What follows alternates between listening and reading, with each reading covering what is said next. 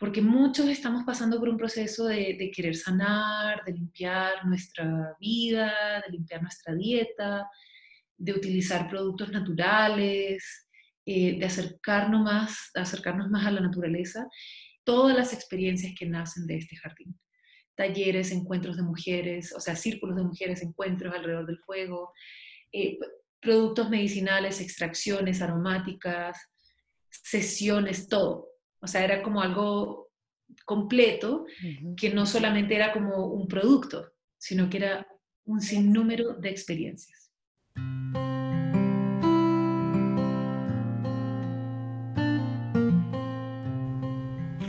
Me da la impresión que hablar con Constanza Leal es penetrar en una mina de conocimiento y de sorpresas. Eh, Hoy Constanza nos comparte la historia de Somos Jardín Secreto. Esta historia comenzó con la atracción que sentía por la naturaleza desde su infancia y que fue propulsada y revelada luego de un, accidente de ciclismo en junio del 2011. A partir de esto, Constanza tuvo un reencuentro con las plantas, que ella llama sus aliadas, para encontrar una forma de cura y bienestar. Y hoy ha forjado mucha humildad y paciencia, pero también el sueño de, una nueva vida en el que transmite la paz y la magia que la naturaleza nos da a través de las plantas. Santa Elena la llamó a ella y a su esposo con cinco voces a través de Colombia. Y es ahí que Jardín Secreto toma su lugar de manera holística para ir más allá de una marca y conectarnos con la naturaleza. Hola a todos, ¿cómo están? Hoy tengo el placer de estar con Constanza Leal de Somos Jardín Secreto, que aceptó muy amablemente de conversar conmigo en este podcast. Constanza, muchas gracias por tu tiempo. Gracias, Lina, a ti por tenerme acá en este espacio. Listo, perfecto. Constanza, antes de que hablemos de Somos Jardín Secreto, yo quisiera que vos nos contaras quién sos vos, de dónde venís y cómo te entró esta, este bichito de la arboristería, ¿qué pasó? Bueno, eh, yo soy chilena y vivo en Colombia hace aproximadamente casi cuatro años. Y bueno, viví una gran parte de mi vida en el norte del continente. Estuve viviendo en Nueva Inglaterra, en el estado de Massachusetts, y allá comencé mis estudios a raíz de, bueno, la conexión con las plantas era algo que tenía desde la infancia, pero en el 2011 tuve un accidente un poco brutal de ciclismo, el cual me, me, empuja, ¿cierto?, a buscar formas más naturales y más conscientes de sanación y, y es ahí cuando el rumbo comienza y bueno, yo en esto ya quiero casi nueve años y feliz. Vivo, respiro plantas, vivo acá en Santa Elena, que también es un santuario de la naturaleza muy maravilloso. Y, siempre, sea donde sea que vaya, llevo a mis maestras que son las plantas también y bueno, todas las personas que me han guiado en este camino de el herbalismo consciente, al igual que toda la conexión con la naturaleza. Pero entonces, a ver, empecemos como por orden. Vos sos chilena y te vas a Massachusetts a estudiar. ¿Y qué estudiaste allá? Bueno, yo vivía allá con mi familia, como unos 16 años. Yo allá inclusive estudié arte, eh, estudié fotografía y escultura en bronce. Y, eh, o sea, toda la vida el arte y la, creatividad para mí han sido algo, algo que es, una, es parte del tejido de mi, de mi ser. Y mm, no fue ya, ya era grande, ya era adulta que, que tuve este accidente del que te menciono, em, lo cual me, me, lleva de una forma muy diferente eh, a, a, trabajar con la naturaleza. Ok, entonces, vos tenés este accidente, estabas en Estados Unidos. Sí, esto fue en Boston, en Massachusetts. Em, un pequeño detalle ahí es que yo era, fui ciclista por muchos años okay y me encantaba también. Una ¿Qué disciplina? No, eh, ruta y, y, también muchas, muchas carreras clandestinas. Ok. sí, era una vida interesante. Em, o sea, hacía un montón de cosas, siempre tenía varias cositas eh, eh, como quien dice, en el, en el panorama que me gustaban hacer, trabajé en leyes mucho tiempo, por supuesto a través de la escuela, de la Universidad de Arte, muy, estuve muy influenciada por todo ese mundo también que es divino, entonces muchos artistas, músicos, nos juntábamos y a la misma vez por ahí encima se mezclaba también eh, la pasión por el ciclismo. Em, y hasta ese junio del 2011 que tengo este accidente en la ciudad de Boston. Ok. Entonces, ¿cómo pasa después de ese accidente la transición a buscar como una salud más natural? Sabiendo que sabemos que el sistema de salud en Estados Unidos es complicado, bien conocido. Sí, bueno, comienza porque mm, en Estados Unidos, por lo menos en mi experiencia, tuve la suerte de estar en Massachusetts y en Boston, que es en un, lugar donde están las mejores universidades y los mejores. Y mm, tuve un súper buen tratamiento y una operación muy exitosa con un doctor eh, de Brigham and Women's Hospital que me fue espectacular con él. Pero el tema era que allá dan muy fácilmente unos calmantes para el dolor bastante fuertes. Y fue ahí que yo comencé ya, yo venía con desconfianza, ¿cierto?, de las farmacéuticas y, y dije, no, no voy a tomar nada de esas pastillas que me están recomendando, no me parece que es eh, productivo sanar sin que el cuerpo y el cerebro sepa de que hay dolor, de que hay una dolencia, ¿cierto? Entonces, un, Empezamos haciendo círculos de energéticos con los amigos de inclusive del grupo de ciclistas, eh, mucho Reiki. También aparte de eso, un amigo me recomendó un doctor chino y fui donde él y me hizo unos test, pero lo más oh, difíciles de tomar, que no te puedes imaginar, porque era una combinación de raíces, pero impresionante y un sabor, o sea, y eso era dos veces al día por 10 días seguidos. Y él me dijo, tómate esto y eso te ayuda. Y, y bueno, la verdad es que entre eso y, y, también el herbalismo tradicional, me empecé a apoyar en una planta que se llama Comfrey. Eh, el nombre científico es Synphytum officinale, es hasta el día de hoy una de mis grandes, grandes aliadas. Eh, esta planta me salvó y es reconocida en, en Estados Unidos, a veces la llaman eh, bone o, o sea, la, la planta que vuelve a sanar los huesos, tiene esa particularidad. Y tiene esa habilidad de reparar los tejidos de forma profunda, o sea, ella permite que se forme rápidamente la costra en el lugar donde fue eh, em, el accidente, la ruptura, y desinflama a la misma vez y permite que todo sane de una forma mucho más holística, ¿cierto? Más rápida también. Y bueno, me apoyé mucho, unas tres semanas en esa planta, y de ahí que no... No la desamparas. Exacto. Y no, te desampara. Total, sí. Y no me volví a desviar del camino de, las plantas. O Pero ahí eras una usuaria de, de hecho, vos decís herbalismo, yo digo herboristería. ¿Cuál es la diferencia? Ninguna, son palabras diferentes, pero ambas es lo mismo, es el trabajo con plantas medicinales. Igual está la fitoterapia, que también es como el estudio de la morfología, la medicina de las plantas, pero em, herbalismo es una palabra realmente en inglés que está adecuada al español porque viene de herbalism, entonces le pusieron la O al final, entonces, herbalismo o herbolaria. Entonces, cuando descubriste el Confrey, así se dice, Confrey, eh, eras usuaria, muy contenta de utilizarlo, pero ¿qué pasa de ser usuario a hacer como, ¿cómo se dice? Tu, tu trabajo. Sí, bueno, de ahí comencé a cambiar muchos hábitos, o sea, cambié mi, dieta. ¿Qué edad eh, tenías ahí? Uf, tenía 20, 22. Ok, ah, muy joven. Sí, y mm, de ahí ya cambié muchas cosas porque obviamente tiene que ser un cambio completo, no puede ser solamente tomarse la planta y no cambiar la dieta, sino que uno tiene que realmente tomar acción.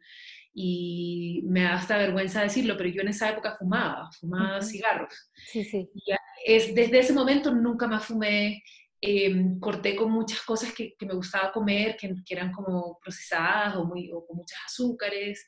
Y aparte de eso empecé a leer empecé a leer de plantas, o sea, me conseguí algunos libros, luego conocí a una amiga que también estaba un poquito metida en este rumbo y me invitó a una conferencia de plantas medicinales. Y eso fue lo que realmente me, profundizó.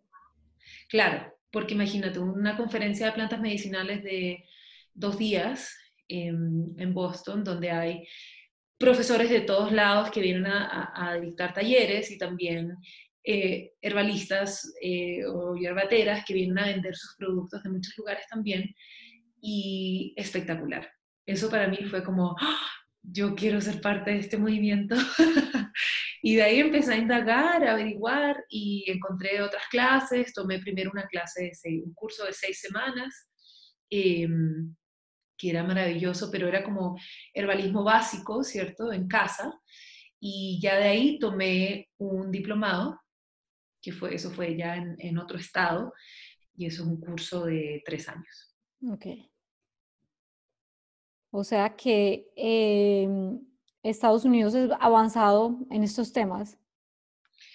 Sí, ha habido un gran renacimiento del tema de, herbalismo, em, porque, y sobre todo en esa zona, en Nueva Inglaterra, eh, por ejemplo, lo que era considerado antiguamente las brujas de Salem, ¿cierto? Salem, que está en Massachusetts, eh, que más allá de brujas, estas son mujeres medicinas, ¿cierto? Parteras, matronas, mujeres que tenían el conocimiento de sanar a través de las plantas. Em, esto era algo que venía de Europa, ¿cierto? Y fue traído a esta costa de Massachusetts. Entonces ya hay eh, una raíz y una base ahí que está presente. Eh, y claro, muy olvidada, por supuesto, porque la sociedad moderna dejó todos estos conocimientos de lado por muchos años, pero en los últimos 20 años ha habido un gran renacimiento de todo el tema de reconexión ancestral, de sanación holística, del trabajo consciente con plantas medicinales, de hacer cosecha silvestre, etc. Entonces hubo como casi como un boom, ¿cierto? Eh, pequeño, pero hubo. Entonces hay varias escuelas en la zona también eh, donde estudiar y hay pueblos que tú vas y visitas y hay una gran concentración de, herbalistas que viven ahí, entonces todo el mundo está em, viviendo una vida que, que es soberana, ¿cierto?, sobre su alimentación y su salud. Perfecto. ¿Cómo llegas de Boston a Santa Elena? ¿Qué pasó ahí? bueno, eh, mi esposo, eh, mi compañero de vida, es un productor de música y él hace mucho tiempo que fascinado con la música de Colombia. Le encanta el merengue, le encanta el corulado, le encanta la música más tradicional, la música costeña. Y tenía muchas ganas de venir a visitar Colombia y eventualmente el año, a ver, ¿qué año fue? Yo creo que fue el 2013, lo invitaron a tocar en Colombia. Y lo traen un grupo de DJs eh, que se llama Sonido Fabricato, eh, me encantan ellos, muy buena onda, lo traen a él a tocar en Salón Amador en Medellín. Ok. Y resulta que cuando vuelve, ¿cierto?, a Estados Unidos a encontrarse conmigo, me dice, no, te va a encantar, Medellín es divino, precioso, es como una ciudad en la jungla, súper verde, la gente es súper buena onda, vamos, vamos, vamos de vacaciones, vamos a ver qué onda. Y ya en ese instante nosotros estábamos hablando de irnos del país, porque queríamos ir a vivir a otro lado, al extranjero, em, y habíamos considerado tal vez volver más cerca hacia mi tierra, que es Chile. Y vinimos de visita y viajamos en varios lugares, varias ciudades de Colombia, y nos preguntaban como qué hacen, cuáles son sus condiciones, qué quieren, y les contábamos que Benjamín necesita estar cerca de un eh, aeropuerto, ¿cierto? Necesita estar en un lugar que ojalá sea campo, pero tampoco muy aislado, porque él viaja mucho y para mí era, yo decía, yo necesito estar en un lugar donde yo pueda cultivar plantas medicinales, porque yo trabajo con eso. ¿Ya cultivabas allá en Boston? No, muy poquito. Allá cultivaba unos jardines herbales eh, comunitarios, públicos, para mm, diferentes comunidades, que eso fue un trabajo que hice mm, de voluntariado con Earthstock, que es la, la, misma organizadora de la Conferencia de Plantas Medicinales de la okay. Okay. yo eventualmente me uní también a ese proyecto y fui, tuve la suerte de ser una de las voluntarias y a través de ellos cultivábamos estos jardines herbales o jardines medicinales a través de la ciudad de Boston. Teníamos como 10. Em, pero en mi casa como tal no, porque vivíamos en la ciudad, vivíamos en un departamento, pero ese era el sueño. El sueño era como irnos de Estados Unidos, irnos a vivir al campo y tener nuestros cultivos. Y como seis personas alrededor del país nos dijeron Santa Elena. Santa Elena, Santa Elena, Santa Elena. Em, entonces era mucha la coincidencia, porque gente en, en Armenia nos dijo que, que, Santa Elena, en Santa Marta nos dijeron lo mismo, alguien en Cartagena también nos dijo. y ya en Medellín, cuando llegamos a visitar acá, también, no, tienen que conocer Santa Elena. Y claro, el último día del viaje subimos a Santa Elena y nos encantó, nos robó el corazón y dijimos, este es el lugar. Al año nos, nos, nos vinimos a vivir para acá, trajimos casi nada, la verdad, o sea, era como ropa, zapatos. Empezar de cero. Empezar de cero, total. Pero hermoso, hermoso el proceso porque fue un cambio súper fuerte, ¿cierto? Yo por muchos años trabajé en oficina porque trabajé en leyes como traductora legal, bueno, era asesora legal bilingüe, entonces mi vida era como de 8 a 5, tacones, ir a la corte, traducir, etcétera, muy de oficina y hice eso por muchos años. Entonces era como por fin salirnos del sistema, sobre todo para mí, porque mi esposo ya trabajaba de forma independiente.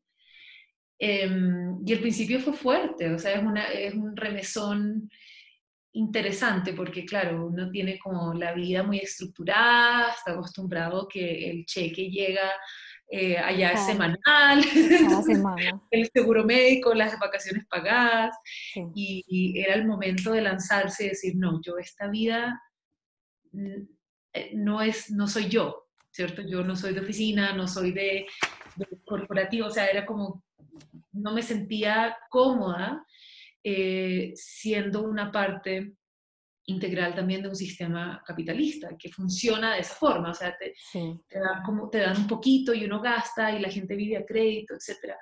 Em, con un horario intenso, porque uno al fin y al cabo, si el fin de semana era como para eh, descansar entre comillas, pero uno realmente es como, ay, bueno, tengo que hacer todas las cosas que no puedo hacer en la semana y ya de repente, ¡pum!, es lunes.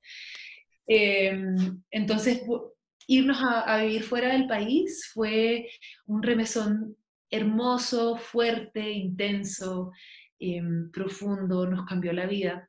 Ya a mí sobre todo que poder tener de nuevo acceso al campo, que era algo que todavía... Pero llegabas sin amigos.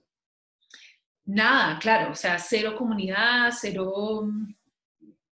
Era empezar de cero. Empezar de cero pero rápidamente comenzamos a desarrollar acá eh, un grupo, o sea, una comunidad de personas que nos recibió, realmente tuvimos mucha suerte de llegar a una comunidad muy linda. El lugar donde vivimos ahora es, el mismo lugar al que llegamos originalmente. O sea, fue como derecho, desde Boston hasta donde estamos ahora y, y ha sido absolutamente mágico, súper mágico. Ok. Y somos Jardín Secreto, ¿cuándo nace en todo esto? Somos Jardín Secreto nace el 7 de mayo del 2017. Ah, o sea que estuvo de aniversario hace poco. Sí, sí, fue exactamente en mi cumpleaños. ¡Ah, feliz cumpleaños! Gracias. Sí, fue en mi cumpleaños, estábamos acá reunidos con el grupo de amigos que teníamos y y empecé a, contarles a todos como, chicos, tengo esta idea porque ya llevo mucho, ya lleva años trabajando con plantas. Ya en Boston, fuera de la oficina, ya había tenido una marca de, de extracciones de plantas medicinales con dos amigas allá. Entonces, em, ya era hora, era hora. Y ya llevábamos en el país em, como nueve meses. Y yo sentía como que, bueno, estuve nueve meses observando, escuchando, reconociendo los patrones de la montaña, eh, identificando las plantas que crecen a mi alrededor. Fue como una gestación de nueve meses. De nueve meses, simbólico. Y, y, creo que eso es muy importante. Cuando uno llega a una tierra nueva, es como es clave no, no creer que uno las sabe todas, ¿cierto? O sea, lo más importante es llegar con humildad y escuchar, como, bueno, ¿qué, qué es lo que hay aquí? ¿Quién me recibe? Eh, ¿Cómo es esta tierrita? Mm, ¿De dónde vienen las lluvias? ¿De dónde viene la neblina? ¿Qué es lo que hay en cosecha? ¿Cuándo? ¿Y qué es lo que necesita la comunidad local?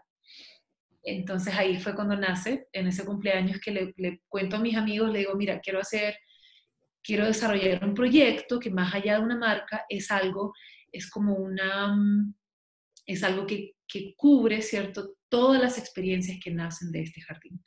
Talleres, encuentros de mujeres, o sea, círculos de mujeres, encuentros alrededor del fuego, eh, productos medicinales, extracciones aromáticas, sesiones, todo. O sea, era como algo completo, que no solamente era como un producto, sino que era un sinnúmero de experiencias. Es todo un universo y creo que uno no, puede separar, ¿cierto? No puede separar eh, la planta de la tierra. O sea, por supuesto, claro, ¿dónde creció esta, esta planta? ¿Quién la cultivó? ¿Cuándo la cosechaste? ¿Cuál es su historia? Para mí todo eso es magia y es parte esencial del proceso. Totalmente. Y habías hablado de algo que es la comunidad local. ¿Cómo es la relación que tenés con ellos? Porque yo sé que en Santa Elena hay muchas personas que conocen las flores, los cultivos. ¿Qué te han enseñado ellos? ¿Qué, ¿Cómo se ha hecho esta relación? Bueno, es una relación, yo diría que ha, sido muy orgánica, ¿cierto? Está, acá hay una combinación de, seres muy maravillosos que viven en la montaña, eh, entre nativos, silleteros, nativos silleteros, también personas que vienen escapándose de la ciudad, que ya quieren campo y una vida más, más sostenible. También hay bastantes extranjeros. Eh, hay un poquito de todo y he tenido la suerte de que en la montaña donde vivimos hay unas familias de nativos muy, muy, muy especiales. Eh, algunos, algunas personas que trabajan con la madera, otras personas que trabajan con cultivos, otras personas que trabajan ya con eh, flores, pero no tan de la forma de silletero. En, en, esta vereda donde yo vivo no hay finca silletera, pero sí he tenido la oportunidad de conocer varias personas que sí pertenecen a ese rubro y es algo súper mágico. Y bueno, de ellos la verdad aprendo, he aprendido mucha resiliencia porque imagínate, la historia del silletero es algo eh, tan espectacular y, algo que continúa y verlos cada año, ciertos silleteros de 80, de 85, 88 años ahí con su silleta enorme, eh, traspasando también esta, esta eh, sabiduría de generación en generación, ha sido algo súper inspirador para mi esposo y yo y, y eso ah, me, nutre un montón, o sea, es un, es un, honor poder vivir en un lugar y compartir con ellos. Y ellos... Ah, y, y de manera inversa, de cuando ellos ven que vos estás haciendo medicinas con las plantas. Sí, bueno, ha sido interesante porque eh, es un tema de conversa con ellos y sobre todo con mis, propios vecinos acá de la vereda que son nativos de la zona y, y nacieron en esta montaña. Eh, ha sido súper interesante porque a veces yo, o sea, nos juntamos a tomar un tinto o a tomar una tacita de té, a conversar de plantas y resulta que tenemos una visión muy similar, sino que a veces los nombres comunes son diferentes. Pero me han pasado unas experiencias súper mágicas porque he estado, por ejemplo, con eh, uno de mis grandes amigos acá, vecino eh, y nativo de la zona, que me contó hace poco, bueno, el año pasado ya, que tenía una anemia feroz y que había estado muy enfermo y muy débil y fui a su casa a llevarle unos extractos, porque él y yo hacemos trueque. Yo, Él me da eh, plantas y yo le doy ya los jarabes y todas las cosas listas. Y me va con, yo de repente miro y veo que la casa de él está rodeada de ortiga. Y le digo, ¡Ay, mira toda esa ortiga creciendo alrededor de tu casa, ¿cómo? Y me dice, ay, no sé cómo erradicar, no sé, le echo todo, la, la corto y vuelve a salir, no entiendo. Y yo lo agarro y le digo, pero es que tú sabes que ortiga es lo más antianémico que puedes haber, o sea, una infusión de... Entonces le empecé a contar, le dije, mira, las plantas llegan donde tienen que llegar. Si uno tiene un, mal funcionamiento hepático, vas a ver que te vas a rodear de plantas medicinales que llegan a ti, que tienen una acción sobre tu vesícula biliar, el hígado, hacen limpieza, etc. Bueno, en este caso, ortiga. Ay, no me diga, me dijo. sí, le dije, inclusive la puedes, es una, es una comida, le dije, tú la puedes usar como si fuera una espinaca y cuando tú la expones al calor, la ortiga pierde la habilidad de picar, ¿cierto? De causar eh, urticaria. Entonces, me, me dice, ah, no sabía, tarará. Bueno, la cosa es que comencé a hacer los extractos medicinales a él, específicamente para él de la ortiga. Y claro, en un mes me decía, no, me siento súper fuerte, me he recuperado montones, etcétera, y ahora la cuida, la deja que ella haga su ciclo y que crezca, y, la, la, tiene controlada, pero la reconoce como una aliada que llegó a él a sanarlo. Entonces, em, ha sido súper lindo tener conversaciones con personas mucho mayores que yo, que han vivido en esta montaña toda su vida, em, y que ellos saben todo esto, o sea, ellos tienen todo este linaje en su sangre, en su, en su genética, sus abuelos, y cuando empezamos a conversar me empiezan a decir como, ah, sí, sí, yo me acuerdo, mi mamá me daba tal planta cuando yo tenía tal cosa, o mi abuelita me acuerdo que también hacía eso con tal planta. Entonces, eh, la información está, ¿cierto? Hay, hay, hay ahí eh, todo lo que nos une. Lo único que hay que hacer es abrir la puerta y abrir la conversación. Claro. Y eso es, para ellos es una dicha, porque es como, ay, usted hace eso. ¿Y cómo se hace? Ay. Entonces es súper lindo porque es un compartir em, de, de múltiples generaciones y lo que nos une son las plantas. Perfecto. Yo quería preguntarte algo porque vos decís las plantas llegan donde tienen que llegar, pues eh, sobre todo cuando uno está en Santa Elena, que es como un terreno tan fértil. Pero para los que estamos en un apartamento, ¿qué podemos hacer para rodearnos de plantas que nos van a aportar un bienestar todos los días? Sí, bueno, eh, en esa parte, mira, en cuanto a, a, las personas que vienen a la ciudad o en una ciudad inclusive Bruja Urbana, que es el, taller em, que ofrezco, eh, está muy de la mano, muy ligado a eso, como, bueno, si, si yo vivo en la ciudad, ¿cómo, ¿cómo me conecto? Y la verdad es que las plantas no son estrictas. Ellas no, no definen su relación contigo dependiendo si tú las estás cultivando o no, o si viven afuera de tu ventana, etcétera. Nuestra conexión con las plantas es algo fluido y que todos lo podemos tener independiente de donde uno viva. Em, una de las cosas que podemos hacer es incorporar rituales, incorporar rituales al, día a día y ver la manera de conseguir plantas medicinales de buena proveniencia, porque uno puede ir a una plaza de mercado y conseguir plantas medicinales que fueron cultivadas con amor en el campo, ¿cierto?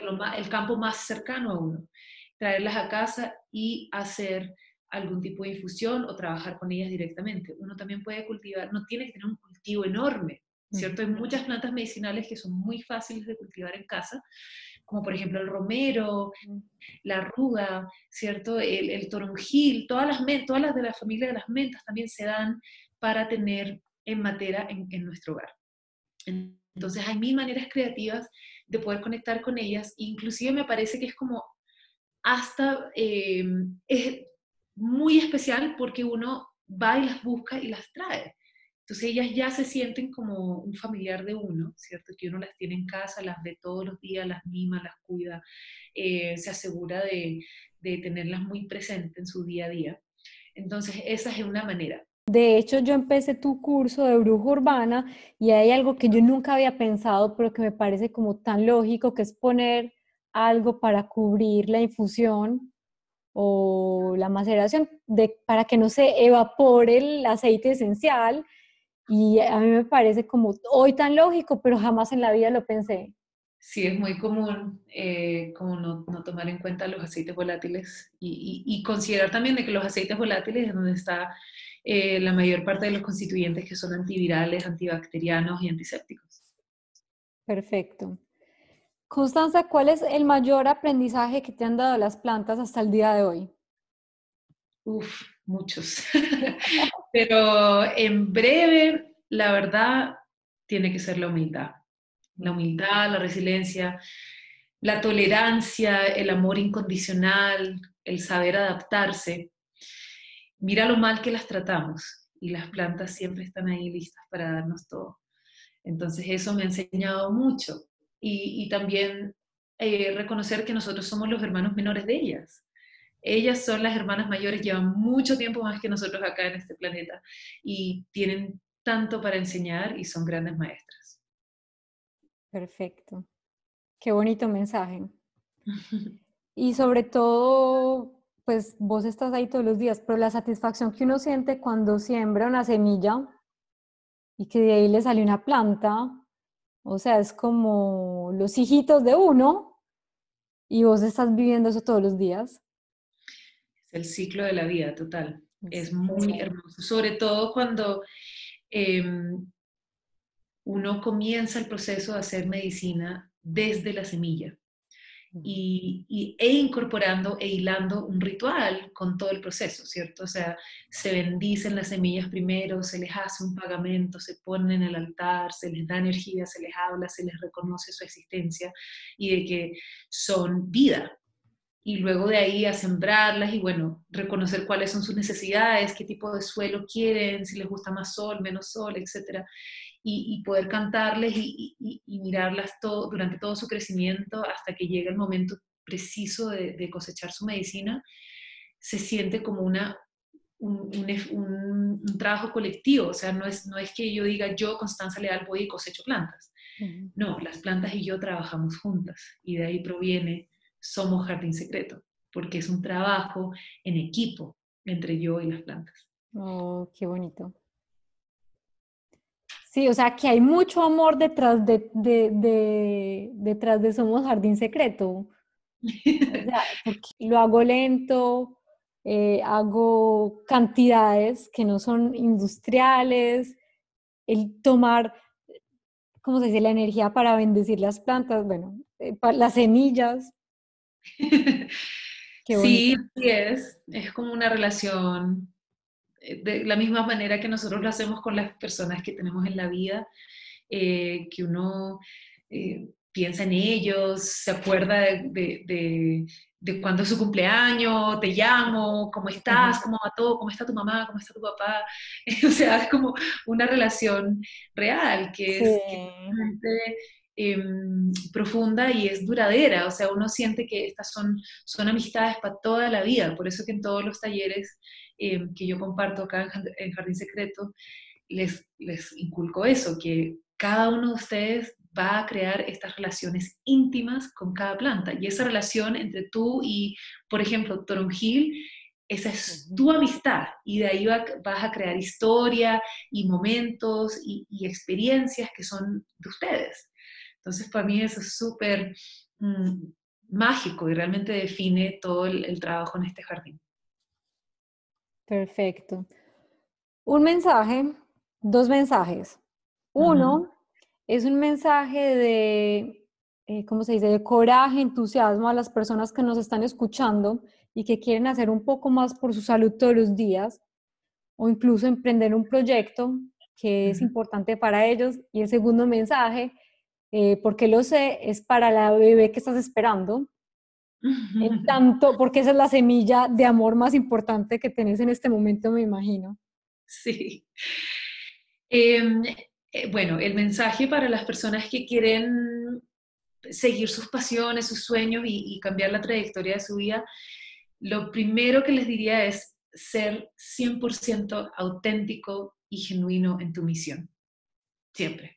No se dejen embolatar ni ni enrollar con qué es lo que hay en tendencia o qué es lo que está de moda o qué es lo que está haciendo todo el mundo o qué es lo que vi en Pinterest o qué es lo que vi en Instagram o en Facebook. Todo eso es, no, déjenlo por fuera. Miren hacia adentro cuando se trata de crear y de gestar un nuevo proyecto. Porque cuando uno lo hace desde el corazón, uno no le pierde fe. ¿Cierto? Cuando es algo que nace de la semilla de tu vientre, de tu intuición, de tus sueños, algo que te llegó a ti como, uy, no, esto es lo que yo debo estar haciendo. Mm, no, no te va a dar dificultad cuando las cosas se ponen eh, un poco tembleque, como diríamos en Chile. O sea, no, no, no vas a ser tan rápido en echarte para atrás y decir, no, no, no, esto ya no funcionó, no importa, yo empiezo otra cosa. Porque un proyecto que nace del corazón y que es genuino y auténtico, ¿cierto? Es algo que es parte de ti. Y yo creo que eso es lo que le da la fortaleza a uno de seguir y seguir y seguir echándole para adelante siempre e innovando y buscando maneras, ¿cierto? 100% auténticas de traer un, emprendimiento eh, al mundo, ¿cierto? De, de sacarlo de tus sueños y de sacarlo de tu corazón y sacarlo de tu vientre y realmente traerlo al presente. Entonces creo que eso es súper importante, ser auténtico. Perfecto. Y para mi pequeña hija guardiana de la tierra que viene en camino, ay, tantas cosas, pienso mucho en todo el tiempo, en todo lo que vamos a hacer juntas. Pero mm, siento que la, próxima, próxima, generación de niños que viene em, van a tener un trabajo importante en esta tierra, de preservar, de cuidar, de, de ser humildes y de reconocerse como hijos de la Madre Tierra y no como dueños. Y traen esa misión de, de venir hasta acá para ser los grandes defensores ¿cierto?, del medio ambiente y de vivir en armonía con todos los elementales y, de saber apreciar lo que es la sabiduría ancestral, que es lo que yo siento que nos va a salvar, ¿cierto? Porque hemos cometido tantos errores en la sociedad moderna que ahora estamos en un proceso de, de ¿cierto? Sankofa es un término eh, africano de, ir hacia el al pasado para traer sabiduría hacia el presente, o sea, traer la sabiduría de los antiguos hacia el presente, cómo lo hacían ellos, cómo sobrevivían, qué hacían cuando había sequía, qué hacían, cómo coleccionaban lluvia, cómo cosechaban de manera que no estaban destruyendo la tierra, ¿cierto?, de forma masiva. Entonces, em, la espero con los brazos abiertos y sé que va a ser una gran guardiana de esta tierra. Muchas gracias, Constanza. Eh, yo ese podcast lo tenía que hacer en vivo y en directo porque supuestamente en mayo iba a estar en Colombia y me iba a pasar por Somos Jardín Secreto a visitarte. Por cosas de la vida no se pudo, pero igual estoy muy contenta de poderlo haber hecho y obviamente cuando esté en Medellín, en Medellín, en Santa Elena nuevamente, te iré a visitar con mucha alegría. Sí, acá te voy a esperar. Listo. Eh, Constanza, muchas gracias. Gracias, Lina, a ti por tenerme acá presente.